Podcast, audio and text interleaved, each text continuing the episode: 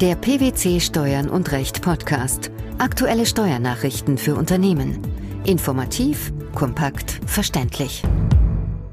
Herzlich willkommen zur 112. Ausgabe unseres Steuern und Recht Podcasts, den PwC Steuernachrichten zum Hören. In dieser Ausgabe beschäftigen wir uns mit folgenden Themen.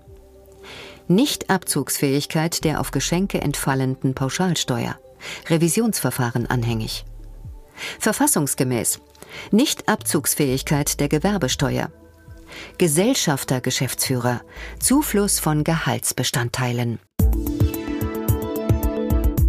Gegen eine Entscheidung des Finanzgerichts Niedersachsen, dass die auf Geschenke im Sinne des Einkommenssteuergesetzes an Nichtarbeitnehmer entfallende 37b Pauschalsteuer als nicht abzugsfähige Betriebsausgabe eingestuft hat, ist Revision beim Bundesfinanzhof eingelegt worden. Welchen Hintergrund hat die Sache? Nach 37b Einkommensteuergesetz können Sachzuwendungen an Geschäftsfreunde und Arbeitnehmer pauschal mit 30 Prozent zuzüglich Annexsteuern abgeltend versteuert werden. Nach Auffassung der Finanzverwaltung richtet sich die Abziehbarkeit der Pauschalsteuer als Betriebsausgabe danach, ob die Aufwendungen für die jeweilige Zuwendung als Betriebsausgabe abziehbar sind.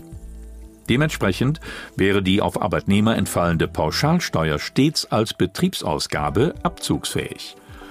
Die 37b Pauschalsteuer auf an Dritte ausgegebene Geschenke hingegen nicht, wenn die Freigrenze von 35 Euro überschritten wird. Eine betroffene Kommanditgesellschaft fragte sich, worin diese unterschiedliche Behandlung begründet ist und klagte vor dem Finanzgericht Niedersachsen gegen die Nichtabzugsfähigkeit. Dieses lehnte die Klage mit Urteil vom 16. Januar 2014 ab. Hiergegen hat der Steuerpflichtige nun Revision beim Bundesfinanzhof eingelegt. Wie sah der Fall aus? Die Klägerin, eine Konzertveranstalterin, hatte Freikarten an Nichtarbeitnehmer ausgegeben, für die im Rahmen einer Lohnsteueraußenprüfung pauschale Steuern gemäß 37b Absatz 1 Einkommensteuergesetz in Höhe von rund 27.000 Euro festgesetzt wurden. Die Klägerin zahlte diese Steuern im Jahr 2012 und zog entsprechende Aufwendungen bei der Gewinnermittlung des Jahres 2012 ab. Das Finanzamt berücksichtigte bei der Gewinnermittlung die rund 27.000 Euro als nicht abzugsfähige Betriebsausgabe. Hiergegen wandte sich die Klägerin mit der Begründung, die KG sei Schuldnerin der 37b Pauschalsteuer nach den einschlägigen Regelungen des Einkommensteuergesetzes. Da die Pauschalsteuer gemäß 37b Einkommensteuergesetz eine eigene Lohnsteuer des Zuwendenden sei, könne sie nicht Teil der Zuwendung an den Beschenkten sein. Das Finanzgericht Niedersachsen folgte dieser Auffassung jedoch nicht und wies die Klage ab. Die Übernahme der Steuer des Beschenkten sei ein weiterer geldwerter Vorteil und somit Teil des Geschenks im Sinne des Einkommensteuergesetzes. Wegen der grundsätzlichen Bedeutung hat das Finanzgericht Niedersachsen die Revision zugelassen. Das Verfahren ist dort seit dem 17. April 2014 anhängig gemeldet. Mit welcher Entscheidung seitens des Bundesfinanzhofs ist zu rechnen?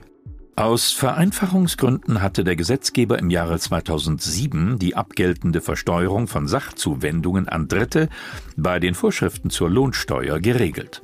Folglich werden Unternehmer bei Anwendung des Paragraphen 37b Absatz 1 Einkommensteuergesetz zu Steuerschuldnern für Lohnsteuern von Nichtarbeitnehmern.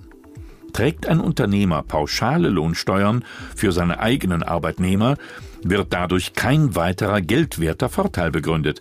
Es sei denn, die Pauschalsteuern werden auf den Arbeitnehmer überwälzt.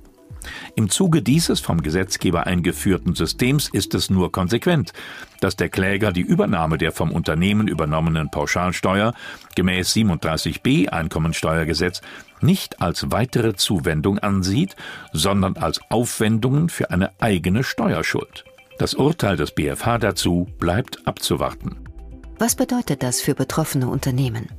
Bis zur Entscheidung der Revision durch das oberste Finanzgericht sollten Steuerpflichtige ihre ertragsteuerlichen Erklärungen offen halten, wenn darin Aufwendungen für auf Geschenke entfallende 37b Pauschalsteuern enthalten sind. Werden Einsprüche auf das anhängige Verfahren gestützt, ruht das Verfahren gemäß den entsprechenden Regelungen des Einkommensteuergesetzes. Das ab 2008 geltende Verbot, die Gewerbesteuer von der Bemessungsgrundlage der Körperschaftssteuer abzuziehen, ist mit dem Grundgesetz vereinbar.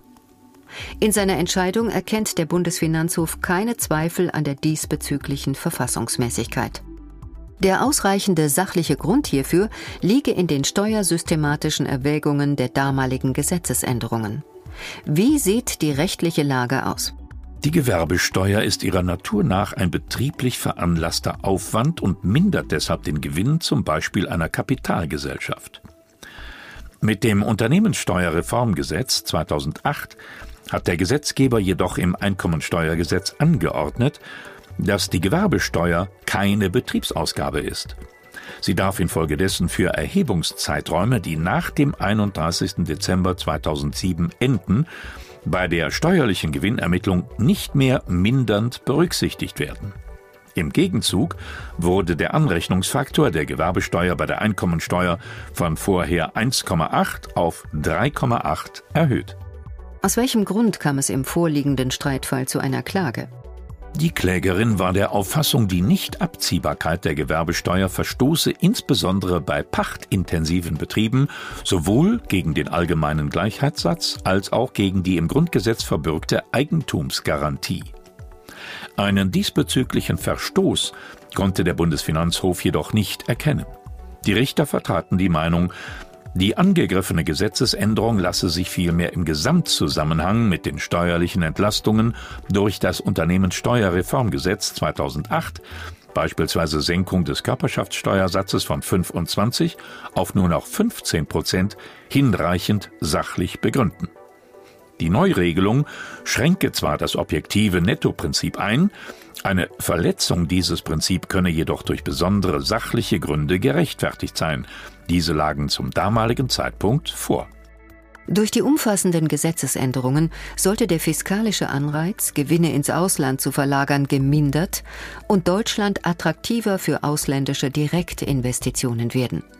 Welche Zielsetzungen gab es außerdem?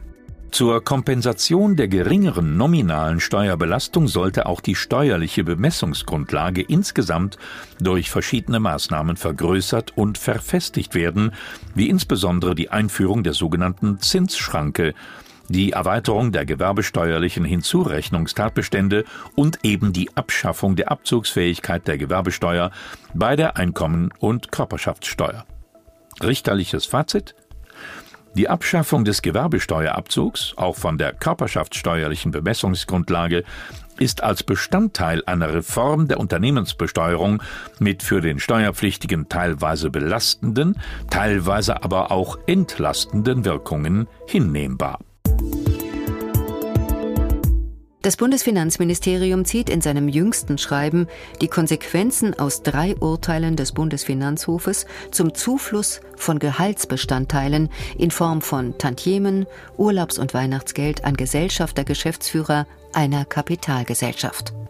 Was gilt es demnach zu beachten? Der Bundesfinanzhof hat in zwei Urteilen vom 3. Februar 2011 sowie in einem Urteil vom 15. Mai 2013 zur lohnsteuerlichen Behandlung bestimmter Gehaltsbestandteile eines Gesellschaftergeschäftsführers einer Kapitalgesellschaft Stellung genommen. In den beiden Urteilen aus dem Jahr 2011 verneinte das oberste Finanzgericht prinzipiell eine Zuflussfiktion von vereinbarten Vergütungen mangels wirtschaftlicher Verfügungsmacht. Da aus verschiedenen Gründen jeweils keine Auszahlung erfolgt sei, habe auch nie eine Verfügungsmacht bestanden. Ferner griff der vom Finanzamt angenommene, für beherrschende Gesellschafter geltende Grundsatz bezüglich des Zuflusses von Einnahmen und einer damit verbundenen möglichen verdeckten Einlage dort nicht, weil die jeweiligen Kläger mit ihrer 50-prozentigen Beteiligung an der GmbH gar keine beherrschenden Gesellschafter gewesen waren. Ansonsten fließen dem beherrschenden Gesellschaftergeschäftsführer Gehaltsbeträge, hier die Gewinntantieme, bereits mit Fälligkeit zu, wobei zivilrechtlich abweichende Vereinbarungen hinsichtlich der Fälligkeit auch steuerlich beachtet werden müssen. Welche Grundsätze gelten nun nach Verwaltungsmeinung bei Auslegung der genannten Urteile? Dem beherrschenden Gesellschafter fließt eine eindeutige und unbestrittene Forderung gegen seine Kapitalgesellschaft bereits mit deren Fälligkeit zu. Ob sich der Vorgang in der Bilanz der Gesellschaft tatsächlich gewinnmindernd ausgewirkt hat, etwa durch die Bildung einer Verbindlichkeit, ist für die Anwendung der sogenannten Zuflussfiktion unerheblich, sofern eine solche Verbindlichkeit nach den Grundsätzen ordnungsmäßiger Buchführung hätte gebildet werden müssen. Was ist wichtig hinsichtlich der Zuflüsse durch verdeckte Einlagen? Für den Zufluss beim Gesellschafter Geschäftsführer durch eine verdeckte Einlage in die Kapitalgesellschaft kommt es darauf an, ob der Gesellschafter Geschäftsführer vor oder nach Entstehen seines Anspruches darauf verzichtet hat. Maßgeblich dafür ist, inwieweit Passivposten in eine Bilanz der Gesellschaft hätten eingestellt werden müssen, die zum Zeitpunkt des Verzichts erstellt worden wäre. Auf die tatsächliche Buchung in der Bilanz der Gesellschaft kommt es für die Frage des Zuflusses aufgrund einer verdeckten Einlage hingegen nicht an. Die auf Geschenke entfallende Pauschalsteuer, die Nichtabzugsfähigkeit der Gewerbesteuer sowie die lohnsteuerliche Behandlung bestimmter Gehaltsbestandteile eines Gesellschaftergeschäftsführers, das waren die Themen der 112. Ausgabe unseres Steuern und Recht Podcasts, den PwC Steuernachrichten zum Hören. Wir freuen uns, dass Sie dabei waren und hoffen, dass Sie auch das nächste Mal wieder in die PwC Steuernachrichten reinhören. Steuerliche Beiträge zum Nachlesen finden Sie in der Zwischenzeit unter blogs.pwc.de slash steuern und recht.